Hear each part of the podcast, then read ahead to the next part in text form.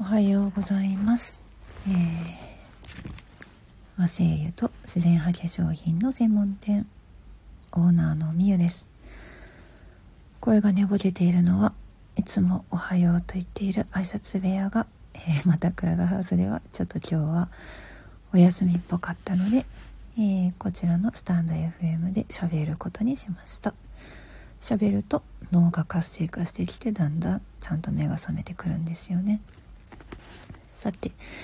今日の話題は、まあ、あの自然の力で治すという本を読むということなんですけれども、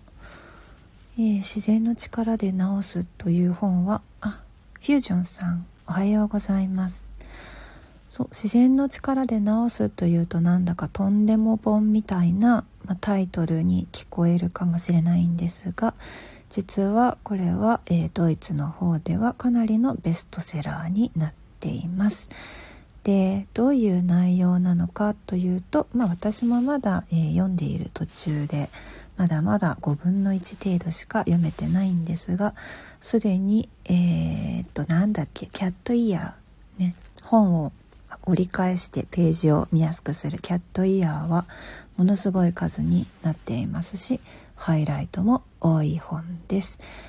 Kindle で読もうかなと思ったんですがちょっとこういった参考書的なものですね。私の仕事上の参考書的なものはなるべく、えー紙の本で買うようにしています。えーこちらの自然の力で治すは、えー誰が書いたのかと言いますとシャリテ・ベルリン医科大学自然療法科教授のアンドレアス・ミヒアールゼンさんですね。こちらの方が書かれた、まあ、ドイツ語の本まあそうですねドイツなんでドイツ語の本を、えー日本語に翻訳をしてある翻訳本なんですがだいぶですね翻訳も上手にしてあるなというような訳が自然な本で、えー訳本の中ではかなり読みやすい本となっていますので、えー難しくない、うん、あんま難しくない本ですね。ただ内容的にはとても興味深い本です。はい、自然の力で治すって言われても何のこっちゃって思うんですけれどもまああの今、えー私の仕事としては、えーアロマセラピストという肩書きにはなってはいるんですが直接的にお客様の健康状態を見て、えーそれから施術をすることっていう機会はちょっと減っていますっていうのも自宅サロンは今んとこ開放してないからですね。まあこれはあのコロナウイルスの、まあ新型コロナウイルスが広まってからは、まあなかなかね自宅にあの不特定の方々を招き入れてで手術をせ患者と施術をするっていうのはなかなか難しいのでできないっていうところはあるんですけれどもで特にうちは息子と、まあ、まだ小さい息子と暮らしてますのでその辺はちょっと難しいなということで、えー自宅サロンは今のところお休みでやっています。でその代わりに何をしているのかというと、えー私は EC サイトのオーナーということをしています。どういう EC サイトかというと、え日本産のアロマセラピーで使われているエッセンシャルオイルですね。いわゆる日本産の天然精油とあとはそれを使ったあるいはその地域で採れた特産物を使った、えー日用品化粧品などなどですね。あと食品も含まれます。を取り扱った、えーまあ、日本のものメイドインジャパンのみのアロマセラピーのグッズの専門店とナチュラルコスメの専門店のような形になっています、まあ、いわゆるセレクトショップですね。なんだっけ？英語で言うとスペシャリティショップかな？うん。になっております。まあ、なんでそういうお店をやったのかというと単に本当に私が、まあ、買いたいなと思うようなお店っていうのがなかったので作ろうって思ったのとあとはまあそのオンラインに載せることによってあの今まで発見されてなかったいいものを、まあ、いろんな方に知っていただく機会になるなということを、まあ、考えたんですね。さあ今のところね自然療法っていうとまあそのアロマセラピー以外にも断食とかヨガとかアーユルベーダとか。あとはそうですね植物療法にまあアロマセラピーは含まれるものですね。大きく言ったら植物療法の中の日本語で言ったら芳香療法ですね。香りのまあ香りを使った療法。本当はねなんかあの薬機法の問題でも療法って言っちゃダメなんだよとかもあるんですけれども、まあ、そうではなくて植物療法の中の一つとしての芳香療法として存在しているのがアロマセラピーですね。植物療法はいろいろありますよね。他にもあのハーバーなんだハーブを使ったものだとかあとはそうですね。最近だと、えー、ジェモセラピーなんかもありますし、ま、バッチフラワーレメディなんかもそれにあたるのかなと思いますね。植物がないと成り立たないのでね。うん、であとはマインドフルネス。ねこの辺は、えー、とてもメジャーになりましたがこれはハーバードで科学的に研究をされたからっていうのもありますね。人類はまだまだその科学で解明されたものを追いかける段階にあるようです。あセイシーラカンスさんおはようございます。あの喋らないとなかなか頭が回転しないことに気づいてからクラブハウスでおはよう部屋がない時にこちらで一人で喋り始めることにしました。でも昨日もいろんな方がいらっしゃってくださったのでまあまあ朝喋るっていうのはいいことだなと思いながらあのとつとつと喋っております。まだ寝ぼけ声でございます。はい今日はね自然の力で治すっていう本を少し読みながらお話ししようかなと思っております。まあ、そうですね。今までまあ断食ヨガアールアーユルベーダ植物療法マインドフルネスベジタリアンの食事ね。ベジタリアンでもビーガンとかねすごいストイックな方々も本当いらっしゃいますよね。まあ今こういうなんだろうな自然療法って言われているものがすごいやっぱりいろんなところで行われていてでおのおの、その分野で私はこれを選んでいるっていうふうに選択をしている人たちがすごく多いんですけれどもなかなかですねこれがお医者さん、うん、とのお話の中だと、えー、まあ、自然療法に関してはちょっと懐疑的な方々が多いというような段階ですね。うん、あの私もよく、えー、医師の方々とお話をしますが例えば、えー、精神科医であったりとか心療内科の先生であったりとかそういった方々とお話はしますけれども、えー、まあ、そこで出される処方されるお薬いわゆる薬ですねいわゆるそこで出される薬と、えー、例えば、えー、精神的な、作用を生理活性を持つ、えー、精油、うん、アロマセラピーで使われている精油との、まあ、併用は大丈夫なのかというふうに聞いたところで先生も薬剤師さんも何も答えてくれないという経験を重ねております。でも最近そのクラブハウスで自分のルームを毎日やるようになってから、えー、薬剤師の方々であったりとかあとは医師の方々であったりとか、えー、お話をする機会が増えてであとはトレーナーさんであったりとか、まあ、いろんな業界の方々とですねお話をするにつれてああそういうものなんだねと。あのアロマセラピーで使われている精油っていうのはなるほどそういうものなんだねというふうに少しずつあの理解していただいているのかなという感じはします。うん、そうですね、まあ、お医者さんの中でですね、まあ、詳しい方が少ないっていうのが一番の原因なのかなというふうに思います。例えば一般のその自然療法をですね勉強している、まあ、ちゃんとですよ。ちゃんと。ちゃんと勉強している方々はえ医学の方ももちろん、えっと、少しずつ勉強はしていきます。えー、医学部に入学するとかあるいは医学部で勉強をするとか、まあ、実際に病院で働くといったもうそのものすごい専門性を持って学ぶことはなかなか難しいんですがそれでもやはり自分がしていることと医学との関連性というのはかなりの確率で皆さん考えています。あたまにね無視してあの考える人もいるんです。その盲信的に、え自然療法だけを、えー、信じているパターンですね。でこちらの方々に関してはおそらくあの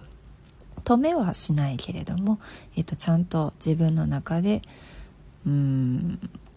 考えてやっているのかどうか大丈夫かなってたまに心配になる時もあります。私はそんなに偉そうなことは言えないんですがアロマセラピーを始めたのがまず自分のセルフケアですね。自分の体調のケア。あそうこのチャンネル名をですね見ていただいたらわかると思うんですけどまあ一回死にかけてるんですよね軽くね。あのしかも原因不明だったのであハニーさんおはようございます。そう原因不明で死にかけてでまあ散々ですね病院で、えー、切る必要のない回復手術を受けた後に取るものが何もなくあ処置をすることが何もなくそのまま、えー、回復手術の後だけが残ったというような経験を、まあ、私は持っているので、まあ、それで西洋医学だけに頼るっていうのはもう自分の中ではちょっとうーんあんまりねこう言うと怒られますけれども信用がなくなったんですよね。うん、なので自分の体を自分でケアする方法は何かないかなと思った時に、えー、まあ、その体調を崩す前から前々から気になっていた自然療法の中でも、えー、アロマセラピーというものに惹かれて、えー、研究をしていっているところです。クラブハウスの中あ違うな。こっちの、えー、クラブハウスよりもどちらかというとこちらのスタンド FM の、えーまあ、アーカイブでの収録ですね。収録で話している方がより何て言うのかな。専門的なことを喋っております。あハニーさんも自然のね自然のおかげで元気になったんですね。はい。まあ今のね人類がこういう社会生活ですね。いわゆる都会に住んでとか、ね、こういう生活をするようになってからっていうのは、まあ、生物学的に考えてどう考えても、えー、人体の方が追いついてないっていうのはあると思うのでなかなかねその辺は不調も起こるだろうよっていう感じなんですけれどもうんなかなかねその信じてもらえ信じてもらえないというかその知らなければ、えー、全くもって信用されないというのが自然療法の分野なのかなと思います。えー、まあ、信じてもらうためにいかにそうですね科学的に解明していくかっていうのもとっても大事だと思うんですけれどもそれで今、まあ、いろんな大学であったりとか研究機関で専門的に研究をされているっていうことですね。まあ、その中でも、えー、最先端のドイツ、まあ、最先端って言っていいのかな、まあ、でもドイツはかなり切り込んだえー、研究をされている先進国であると思うので、まあ、この本がですね、まあ、おすすめされていたのは「アロマトピア」という雑誌の中なんですけれども、まあ、まあ読んだ方がいいよと書いてあるとうんじゃあ読んでみましょうということで、えー、Amazon でポチったので中身は全然知らなかったんですが、まあ、いざ届いて中身を読んでみるとあかなりその現代の問題と同じようなことを言っていると。お湧き水野草茶オーガニック森。そうですねハニーさん。うん。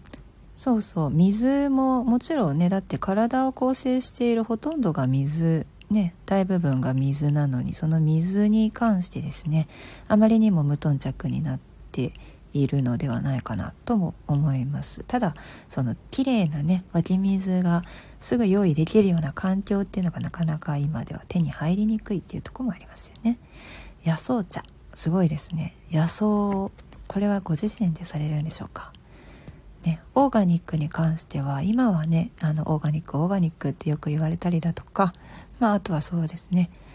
オーガニックフードを集めた専門店なんかもねありますけれども、え日本ではまだまだオーガニックって言ってても本当にそれはオーガニックと言えるのかっていうね認証がそもそも甘かったりしますよね。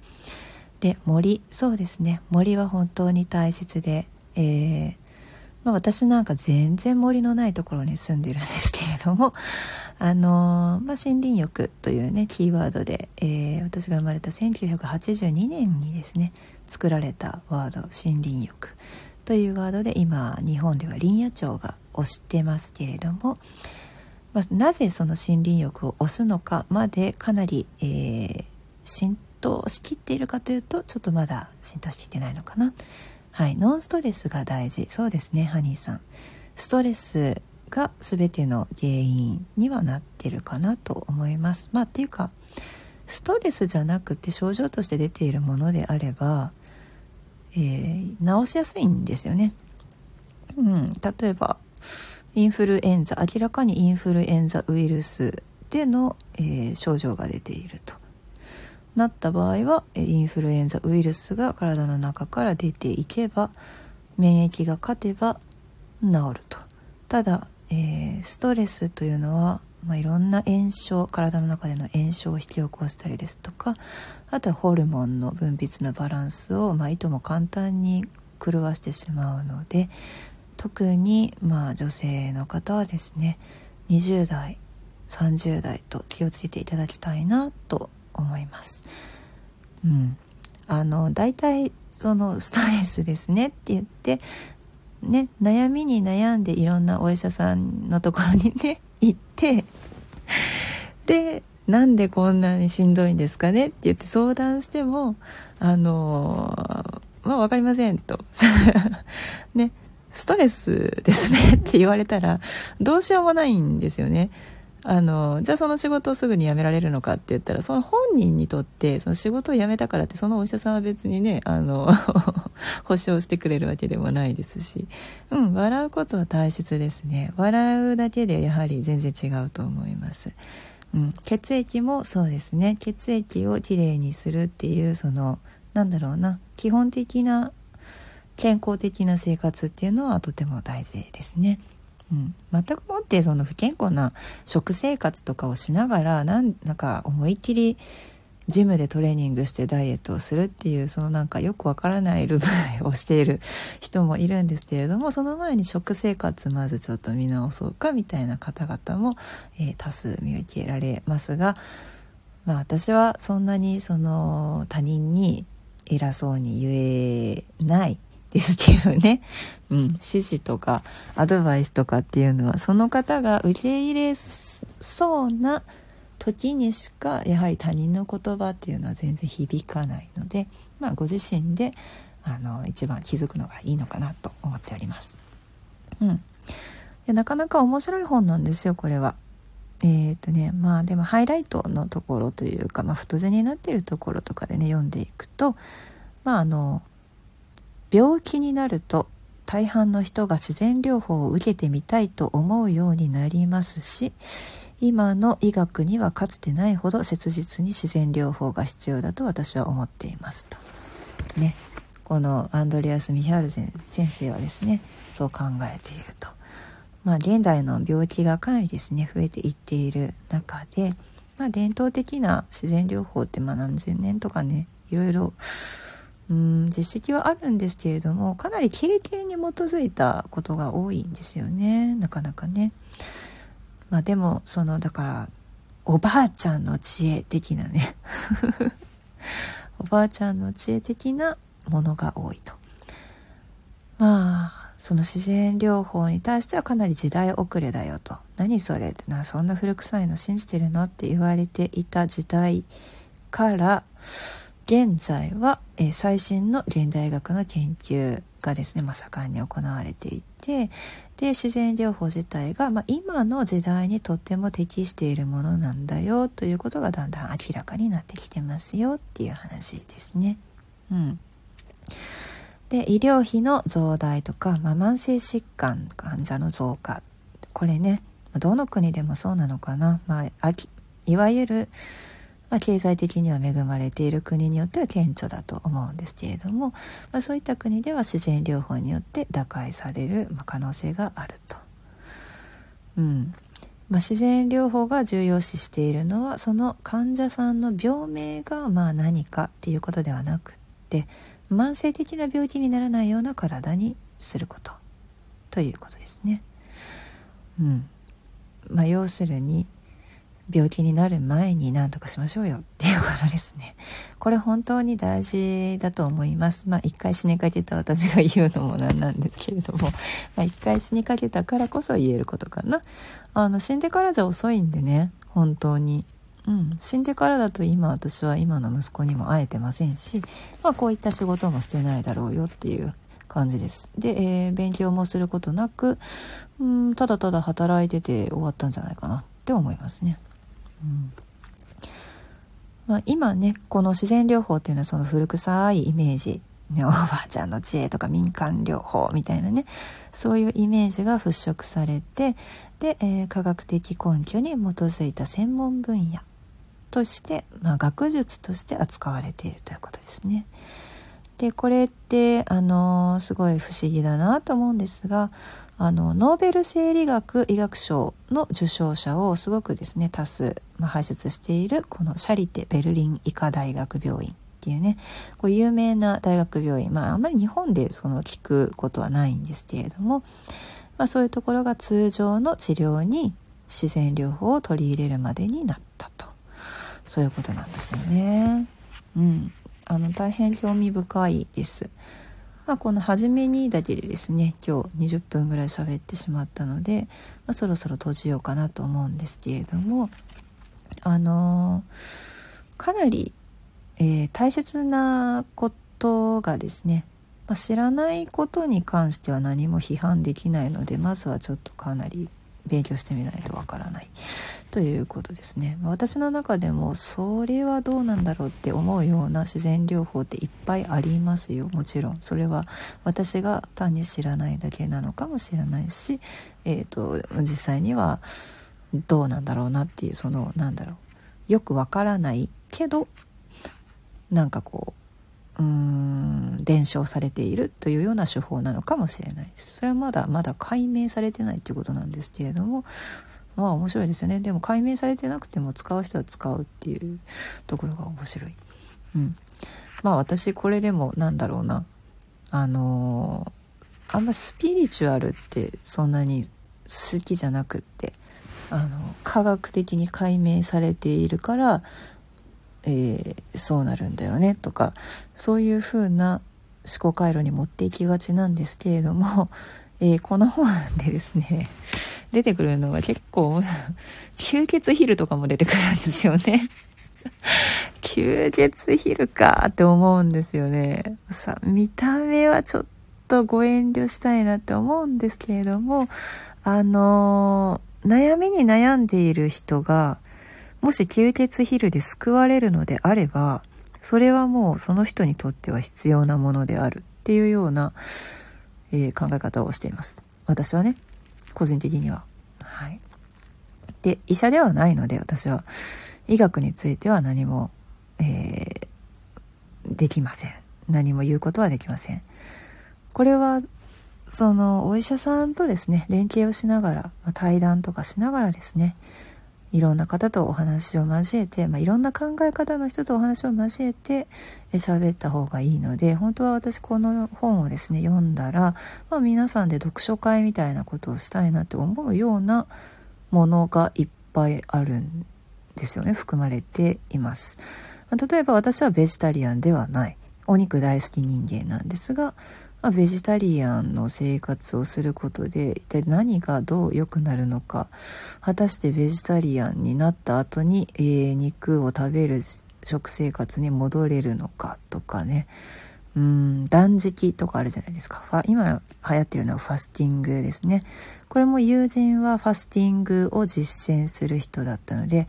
ファスティングを実践をしていましたが私はファスティングには興味がなかった。っていうのもファスティングイコールそうですねまあうーん私のイメージの中ではデトックスであったりとかあとは、えー、まあ少し体重を落としたいとかね。そういった意味でのファスティングなのかなと。私は体重は軽い方でお肉をこれ以上落としたくない方、まあ、いわゆるガリガリっていうやつですね。なので、うん、ファスティングするとこれ以上なんかあの インドのあなんていうんですかもうヨガ修行者みたいな感じでなってしまうんじゃないかなと思ってうんまあそれも勝手なイメージなんですけれどもまあ挑戦したことはないです。まあやってみないと何でも分かんないんですけれどもやってないから何とも言えないということですね。だから詳しい方にはお話やはり伺いたいなと思っています。まあ、この本の中では、えー、詳しく挑戦された方の話であるとか、まあ、臨床で、えー、臨床の現場で、まあ、行ったらどうなったのかということが、まあ、いろいろ書かれているので面白いんですよ。臨床でですね実際にその医療を、まあ、されている方々ですね医師の方々があえてその自然療法を、まあ、通常のですね、えー、診療の中に取り入れた結果、まあ、どういう症例があったのかとか、うん、そういうことが書かれているのであの面白いと思うんですよ。日本の医療の中で、まあ、これが普通に診療として受けられるところっていうのはなんかありましたっけね？あったらそういう方とお話ししたいなと思うんですけれどもうんですね。なかなかあの難治性の病気というのが、うん、増えていますよね。えーまあ、うつ病とか不安障害なんかすっごい増えてますしこれ本当に私もよくわかるんですけどあとはまあ高血圧とかね変形性関節症とかあと腰痛持ちの人とかね糖尿病とかリウマチとかあとはそうだなね安倍総理が辞任する原因になったねまああの消化管の病気とかそういったものですね。難治性の病気に関しては一体どういうアプローチをしていけばいいのかということが、まあ、書かれていますがその中でもうーん冒頭の部分だけでも役に立つのは、えー、患者は患者じゃないな医師は患者の話を本当によく聞くべきであると強く訴えているところですね。うん、まだまだその、ね、顔も見てくれないお医者さんがいたりしませんか？あの、診療、ね、すると、診察するときに、診療室に入って、診察室に入って、どうぞおかけくださいって言って、ね、椅子にかけたまま、ほとんどデンカルと向き合ってる先生とかね、えっと、こっち向かないんですかね？みたいなね、先生も結構いたりするので、そういう人たちは一体その患者の何を見て診断しているんだろうかっていう不思議な面はありますけれども、そこをですね、まあそれじゃあダメだよねという話を、えー、最初の方の章でお話をされています。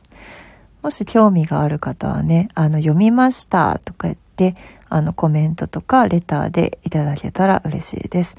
で、この部分のこういうところは、えー、どう思いますかっていうような感じでご質問いただいても面白いですし、あの、一緒にね、コラボ配信とかで、えー、読みながら話したりできたら楽しいなと思います。本当にあの、全然難しい本ではないので、あの、そんなになんか詳しくないんだけどっていう方でも、えー、手軽に読んでいただけるような本かなと思います。はい。じゃあ喋ってたら、だんだんだんだんちょっと頭が働いてきたので、まあ、まだお前寝ぼけた声してるよっておっしゃるかもしれないんですけれども、はい。えー、そろそろですね、まあ朝の手帳タイムに移りたいと思います。はい。お付き合いいただいた方々ありがとうございました。ではまた。